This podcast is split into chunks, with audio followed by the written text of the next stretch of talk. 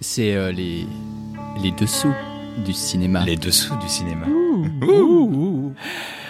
Alors les gars, est-ce que vous savez comment The End des Doors est devenu la chanson de la séquence d'ouverture d'Apocalypse Now? Le film parfait hein, pour montrer la violence, la folie et l'horreur de la guerre. Est-ce que vous savez? Eh ben non. C'est- Est-ce que c'est lié à la drogue? T'as une idée? J'ai aucune idée comme ça. Euh, non. Bon, eh ben c'est parce que Francis Ford Coppola, le réalisateur, il était copain avec tous les Doors, dont Jim Ah. Morrison. Et puis aussi parce qu'il trouvait ça marrant de commencer son film avec une chanson qui parlait de la fin. Ah ouais, ouais, ouais, c'est c'est vrai que c'est marrant. beautiful friend. This is the end,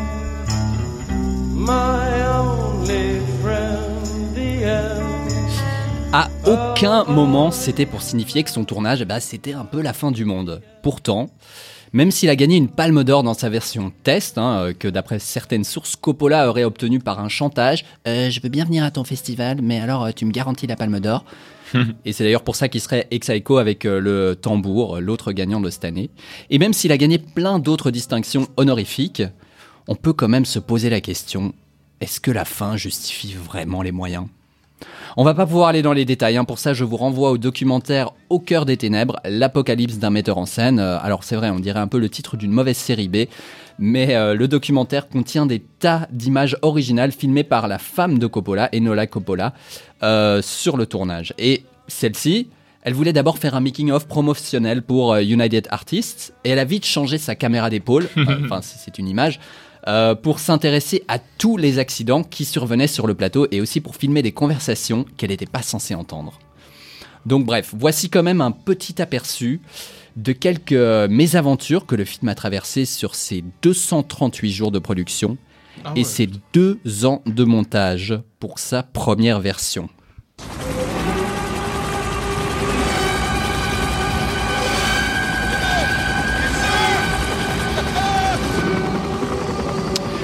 Apocalypse Now est une adaptation libre de la nouvelle de Joseph Conrad, Au cœur des ténèbres. hein. Cette nouvelle, elle est réputée inadaptable. hein. Le grand Orson Welles s'y est même cassé les dents puisqu'il n'a pas trouvé le Ouais. financement, par exemple.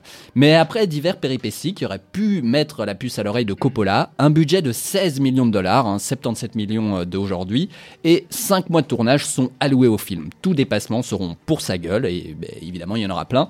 Euh, il va devoir investir son propre argent, hypothéquer ses biens, dont par exemple les recettes du film du Parrain et du Parrain 2, revendre son assurance vie, etc. Si le film foire, il fait faillite. Le tournage débute le 20 mars 1976. Harvey Keitel, il est choisi pour le rôle de Willard, le personnage principal. Mais au bout de deux semaines, Coppola le renvoie parce que eh, on ressent pas assez son intériorité, tu vois. Et à la place, il prend Martin Sheen, euh, mais pas de bol, ou bien Karma, je sais pas, il a un infarctus. du coup, on utilise son frère. euh, et on tourne des plans larges ou des plans de dos, euh, comme dans Fast and Furious X, je sais pas combien. Puis le 26 mai, un typhon du doux nom de Olga emporte tous les décors de tournage et celui-ci est arrêté pour six semaines.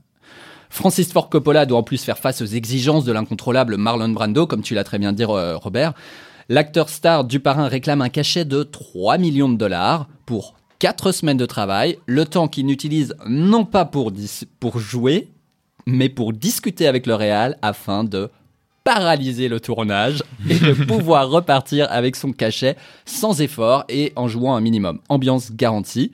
On ajoute à ça que Marlon Brando, il est maintenant en surpoids, ce qui fait qu'aucun de ses costumes ne fonctionne, qu'il n'a pas lu le roman d'origine tel que l'avait demandé le réalisateur. Ah, puis il refuse aussi d'être en même temps sur le plateau que Denis Hopper, qui le tourmente. Et il faut quand même savoir que Denis Hopper, il a accepté de tourner dans le film seulement s'il pouvait échanger au moins une réplique avec Brando. Donc c'est la guerre, je vous dis. Hein, c'est peut-être pour ça que Coppola devient paranoïaque, consomme des psychotropes et menace de se suicider au moins trois fois.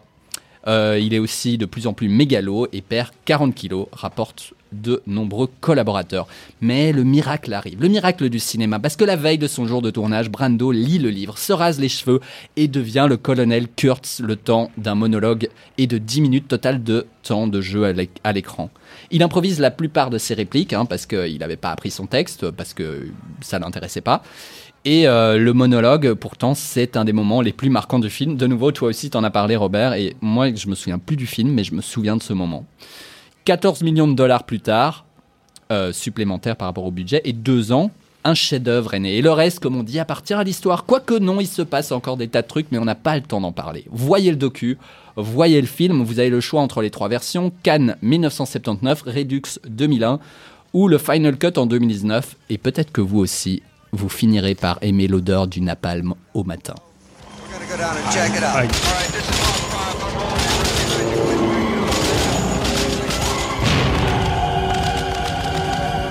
Waouh.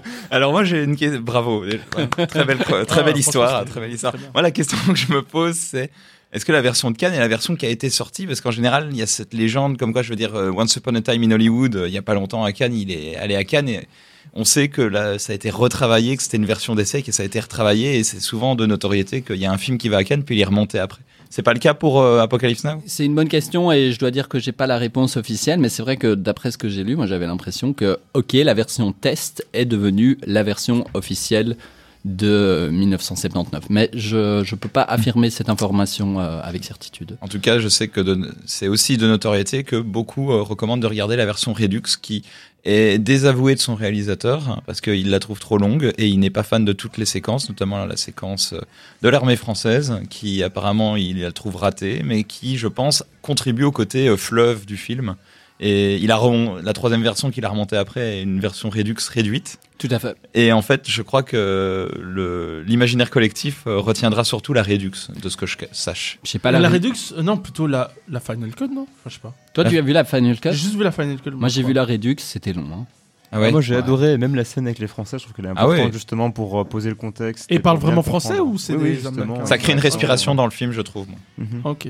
Non, Un très. petit moment de calme alors que la tension monte crescendo et puis il y a cette scène justement qui euh, casse Ah, un ok. peu le rythme mais que je trouve euh, intéressante Ah, personnellement. ok, d'accord. Vous étiez au courant de, tout- de tout ça sur- autour du film? Euh, ouais, un peu près de que- tout, je crois.